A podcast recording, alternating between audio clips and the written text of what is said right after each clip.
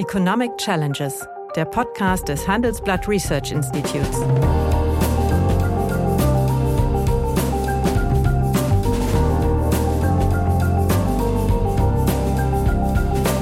Bert Rürup, der Chefökonom des Handelsblatts, diskutiert mit Michael Hüter, dem Direktor des Instituts der deutschen Wirtschaft, wöchentlich aktuelle wirtschaftliche Herausforderungen für Deutschland wie für die Weltwirtschaft.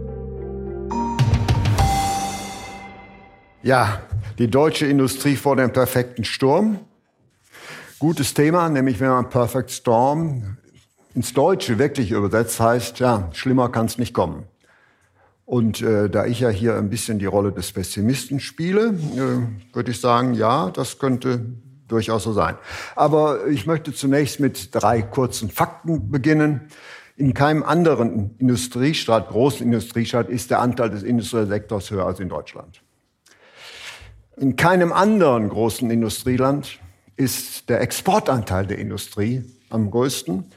Und äh, kein anderes großes Industrieland hat so von der fünften Globalisierungswelle profitiert wie Deutschland, nämlich dem Zusammenbruch der Sowjetunion 1990 und der Integration Chinas in den Welthandel.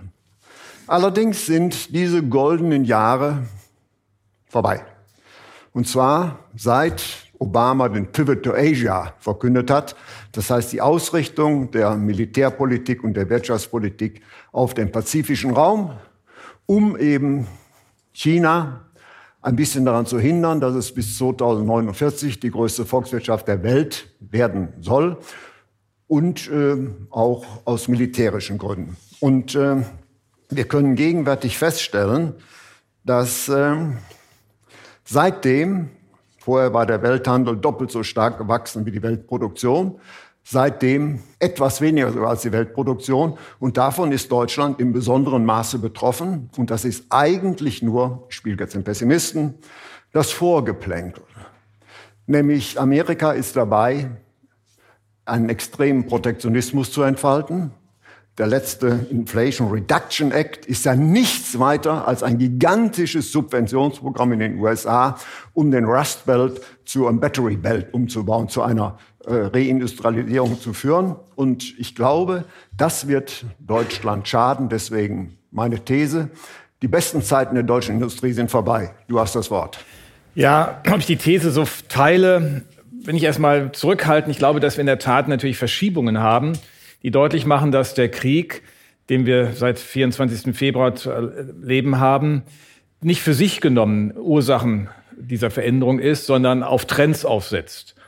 Und wir haben ja auch in Deutschland nicht zur Kenntnis genommen, dass seit 18 ähm, auf 19 die Industrie bereits in einer Rezession war. Das ist äh, allgemein übersehen worden. Wir haben darauf hingewiesen, weil das wohl über Deckbauwirtschaft und andere Bereiche und die Politik wähnte Man fand sich. Ausreden. Bitte? Man fand Ausreden. Man fand Ausreden. Der Politik fand sich auch in einem komfortablen Umfeld. Man schaute ja zurück. Du hast erwähnt, die goldene Dekade, Beschäftigung aufgebaut von 70 äh, auf 80 Frage. Geht das so weiter oder sind da möglicherweise schon Schleifspuren drin? Und eine der großen Veränderungen hat eigentlich eigentlich Mitte des Jahrzehnts eingesetzt, nämlich in der globalen Ordnung. Das ist der Brexit, aber es ist im gleichen Jahr, nämlich 2016, auch die Trump-Wahl gewesen, die das nochmal verstärkt hat und noch nochmal ähm, unfreundlicher darstellt, was aber eigentlich Obama schon begonnen hat. Ich meine, die, die Kontinuität zwischen Obama oder von Obama zu Biden über Trump ist ja sehr viel größer als wir geneigt sind wahrzunehmen und auch diesem schlecht sich benehmenden Herrn zuzuweisen. Aber Schon äh, Obama war nicht bereit, ähm, äh, beim Schiedsgerichtshof ähm, der, des internationalen Handelsordnung die, freien Richterstellen die Richter zu besetzen. Die amerikanischen Richter sind so. immer noch du hast nicht den besetzt. Pivot ja. to Asia erwähnt. Ähm, Trump hat das alles natürlich dann in einer Weise noch äh, zerscheppert, dass er am Ende alleine dastand wie das Kind beim Dreck und keinerlei Allianzen mehr hatte. Das ist sicherlich etwas, was Biden anders macht.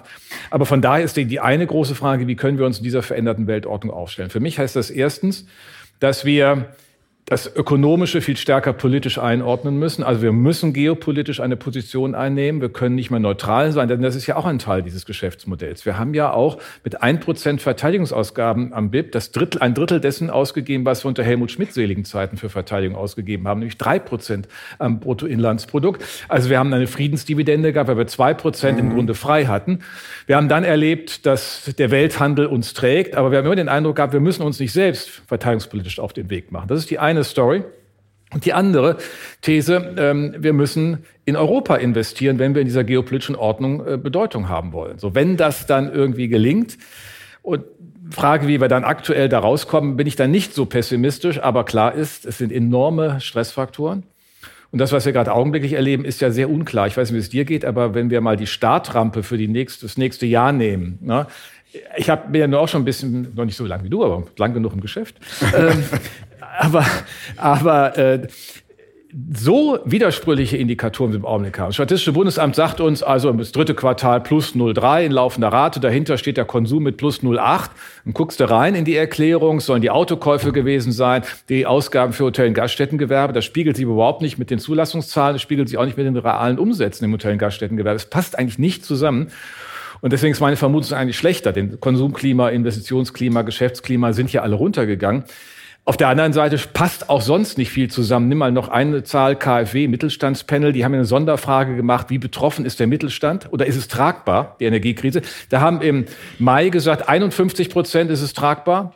Jetzt sagen 53 Prozent ist es tragbar. Das passt auch nicht zu den anderen Geschichten. Ich will nur sagen, wir haben eine, ein Indikatorenmix, der irgendwie gar kein Bild ergibt. Und deswegen kannst du auch im Augenblick alles zeichnen nach vorne. Man kann alles machen, aber wir müssen da schon die konjunkturellen Probleme, die wir gegenwärtig haben, von den langfristig strukturellen mhm. zu trennen. Und wir müssen feststellen, die USA haben sich vom Freihandel verabschiedet.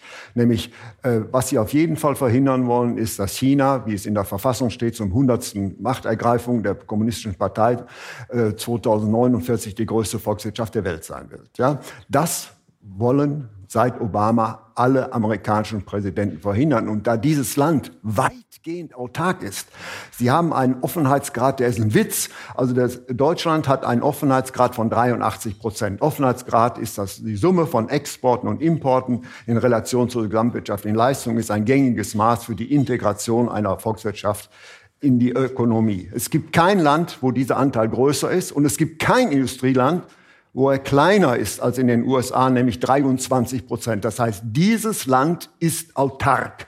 Und dieses Land hat eine ganz starke Waffe, die immer wieder verdrängt wird. Es ist der Dollar.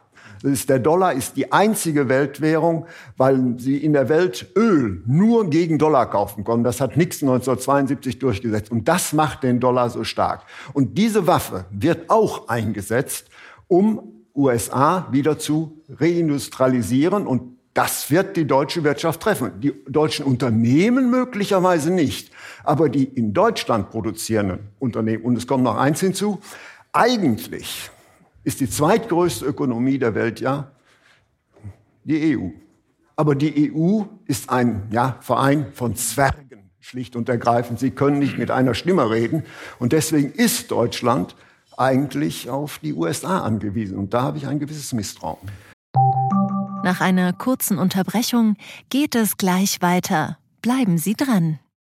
Mein Name ist Dr. Tillmann Rümenapf, niedergelassener Kinder- und Jugendarzt hier im Ennepe-Ruhr-Kreis. Die Einführung der Telematik sehe ich durchaus als Chance, aber aktuell fällt das System oft aus und es gibt viel zu wenig technischen Support. Dafür geht eine Menge Zeit drauf, in der ich die Kinder nicht genügend betreuen kann. Das muss sich ändern. Die besondere Nähe der niedergelassenen Haus- und Fachärzte ist in Gefahr. Was die Gesundheitspolitik jetzt dringend ändern muss, erfahren Sie auf rettetdiepraxen.de.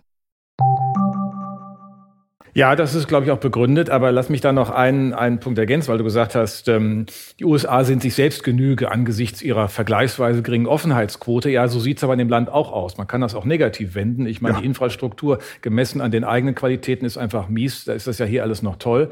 Ähm, das ist das eine. Das zweite, das Bildungssystem misst sich auch nur an sich selbst. Man darf da nicht die Spitzenuniversitäten für die Breitenbildung nehmen. Und äh, wir haben eigentlich einen sehr lange hartleibigen Deindustrialisierungsprozess in den USA erleben. Das hat ja auch dort die Ökonomen interessiert. 1989 ist eine Studie vom MIT gemacht worden über die Frage, was ist eigentlich los in der amerikanischen Industrie? Und da hat man festgestellt, sie hat sowohl Effizienzprobleme in der Produktion als auch Qualitätsprobleme in den Produkten. Also das war sozusagen vor ähm, 30 Jahren sozusagen der Befund, der sich dann zeigte. Und ähm, das ist natürlich auch Folge, wenn man abgeschottet ist. Also ich meine, dann gibt's halt Produkte, die sich nicht wirklich am Weltmarkt ähm, messen lassen müssen. Mein schönstes Beispiel ist immer die Waschmaschine, wenn man drüben ist und äh, sitzt da in einer, äh, hat sich Airbnb irgendeine Hütte gemietet, was ich immer in Stanford mache, weil es andere Räume ja nicht gibt. Dann kommst du dann in dein Nebengelass und da ist eine Waschmaschine drin, die gibt's bei uns seit 50 Jahren nicht mehr. Also ich also Entschuldigung, aber die Schwächen der USA sind doch keine Stärken Deutschlands. Ja, Moment, Moment, was ich damit sagen wollte, ich bin ja noch nicht fertig, dass ich den einen Punkt ergänzen. Das war 89 der Fest. Und 2013 hat das MIT eine ähnliche Studie bei der gleichen Frage gemacht, nimmt Bezug auf die 25 Jahre zuvor gemachte Studie. Und dann stellt man fest, die Amerikaner haben die Effizienzprobleme gelöst, vor allen Dingen aber auch, weil Investoren ins Land gekommen sind und damit technische Standards importiert haben. Sie haben auch ein bisschen die Qualitätsprobleme gelöst, aber 2013 war ähm, das Thema dann, was die große Lücke ausmacht, und da ist dann der Unterschied zu Deutschland, die Industrieunternehmen sind Standalone-Unternehmen. Das heißt, sie sind nicht eingebunden in Ökosysteme, wie wir heute sagen, oder vorher Cluster und Netzwerke. Wir haben ja in Deutschland eine Cluster- und Netzwerkökonomie. Das hat was zu tun mit der Geschichte der Industrialisierung. Wir haben 83 Cluster Metall- und Elektroindustrie. Wenn ich von Köln hier rüberfahre, fahre ich am Chemiecluster vorbei.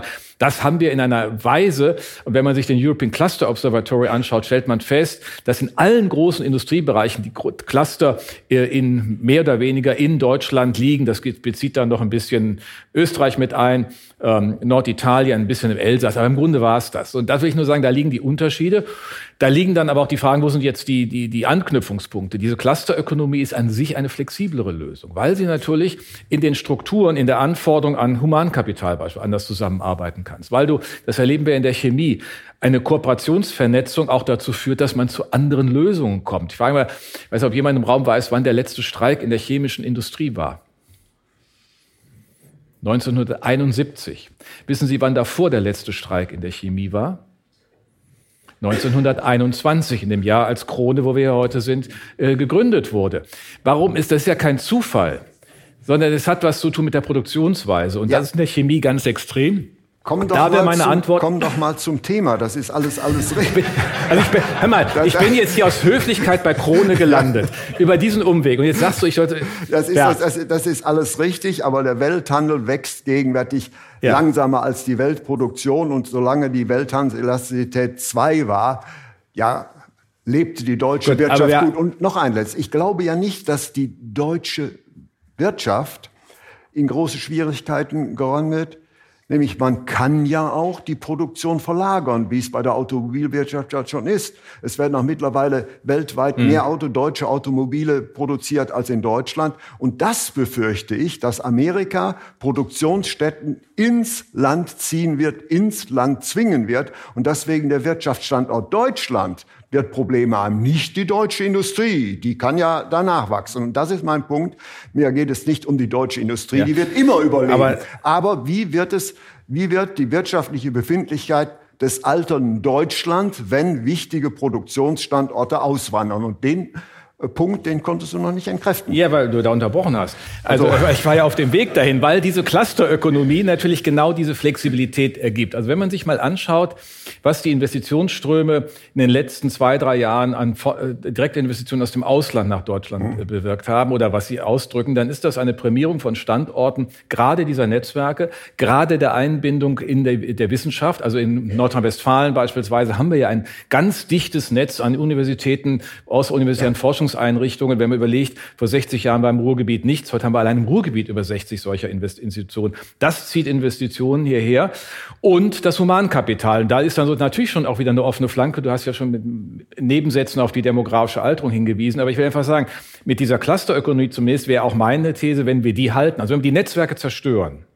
oder das Zerstören zulassen, weil beispielsweise wir nicht zu einer Perspektive wettbewerbsfähiger Energiepreise kommen, dann ist einfach bestimmte chemische Produktion in Deutschland nicht möglich. Dann ist aber nicht nur diese Anfangsproduktion, insofern das wäre dann Wasser auf deinen negativen Mühlen. Dankeschön. Ähm, nicht, dass also nicht nur die Grundstoffchemie nicht ja, funktioniert, ja. sondern auch der Rest nicht, weil du in dieser Verkettung diese Cluster fällst.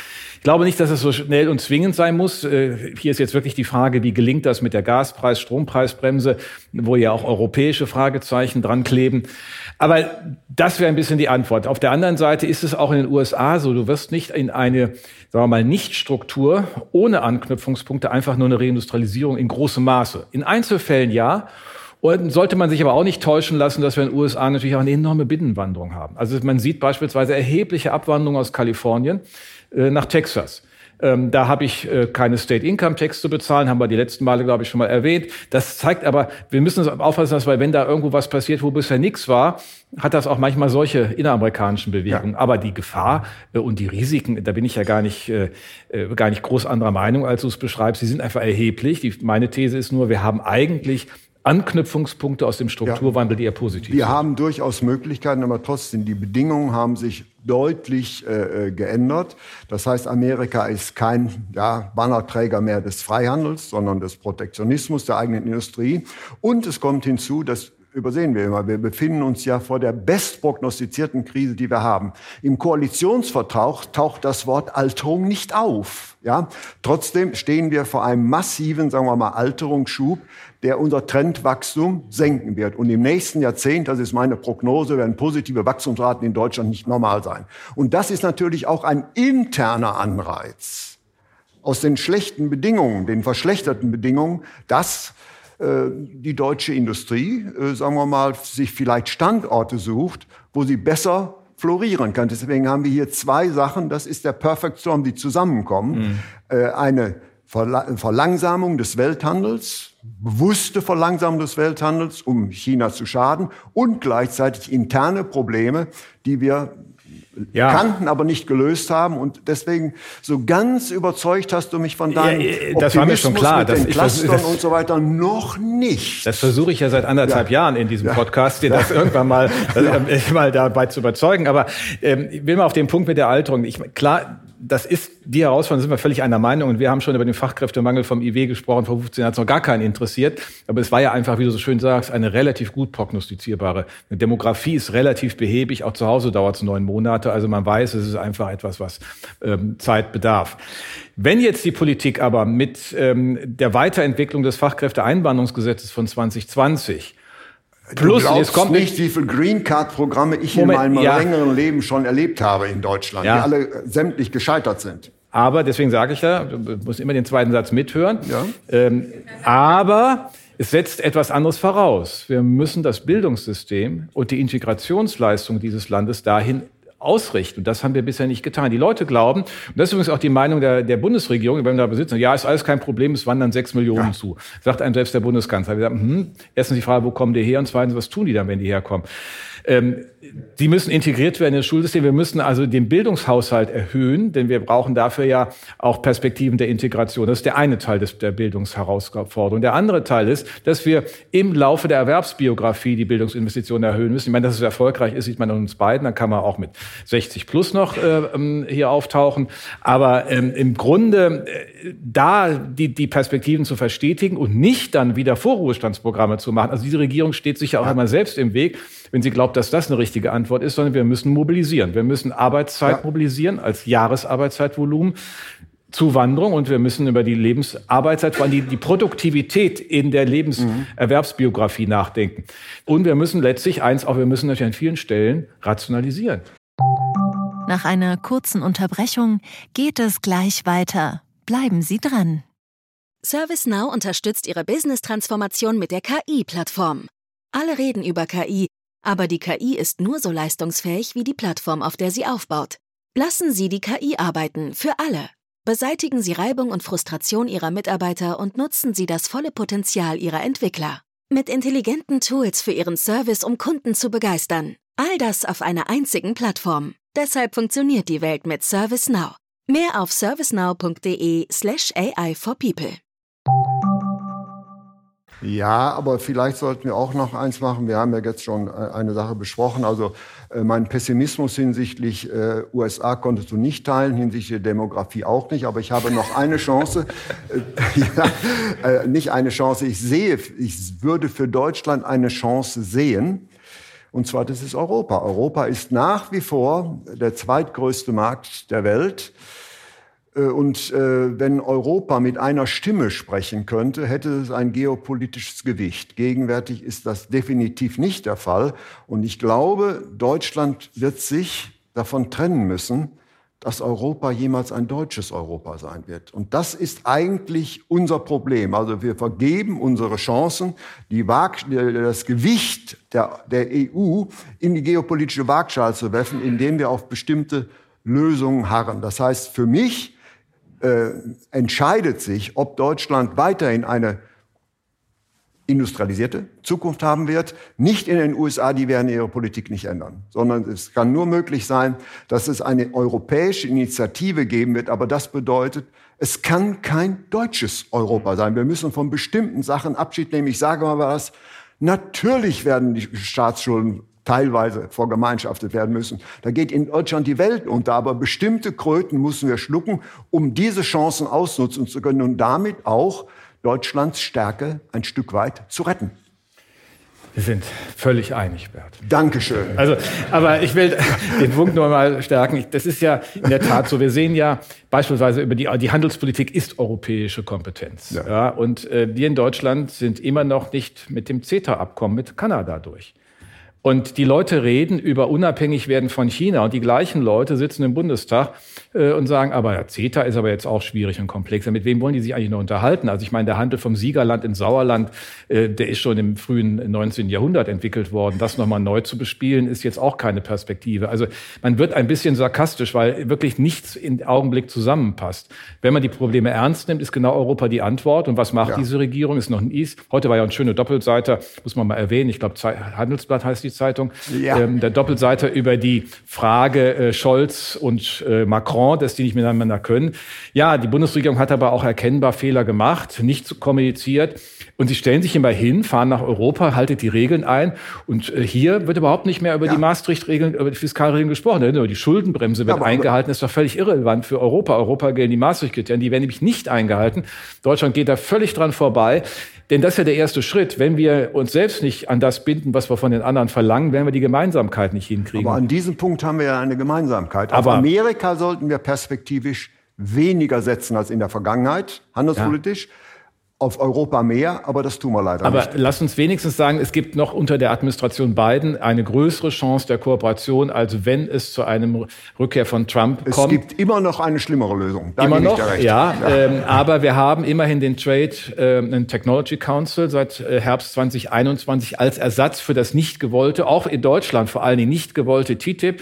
Abkommen mit äh, den USA. Und da sind jetzt auch die Rahmen für solche Gespräche über den Inflation Reduction Act. Und Macron ist ja auch schon in den USA, nimmt natürlich jetzt den Raum. Er muss, muss ja bei seiner binnenwirtschaftlichen Schwäche außenpolitische Erfolge äh, äh, erarbeiten quasi. In der Arbeit, wenn man vor kunstvoller Kulisse auftritt. Das können die in Paris sowieso, aber jetzt läuft er auch noch dahin.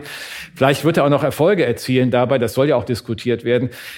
Ich glaube, die Amerikaner unter beiden, und das ist der Unterschied zu Trump, wissen schon, dass es klug ist, mit den Partnern gemeinsam zu agieren. Denn wenn das Ziel, was du nanntest, China äh, zumindest einzudämmen. Ja, man wird sich, das Decoupling ist ja für die Amerikaner, haben wir auch schon mal erwähnt, ja. äh, kostet ja für die nichts, kostet ja nur bei uns was, also minus acht, minus, ja. je nachdem, wie man rechnet.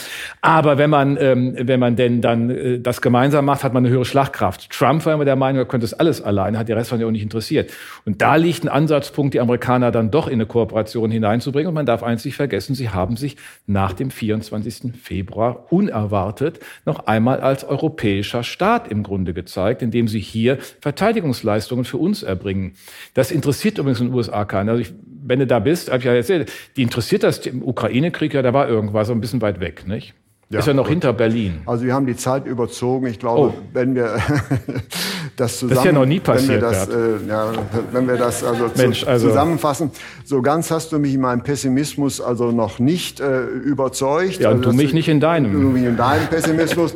Aber ich glaube, was wir gezeigt haben, dass es durchaus Chancen gibt, ähm, da weniger beschädigt rauszukommen. Ja. Das, äh, das nächste Jahrzehnt oder die nächsten zehn Jahre nicht so wachstumsintensiv werden äh, wie äh, das zweite Jahrzehnt des Jahrhunderts. Ich glaube, da sind wir uns einig.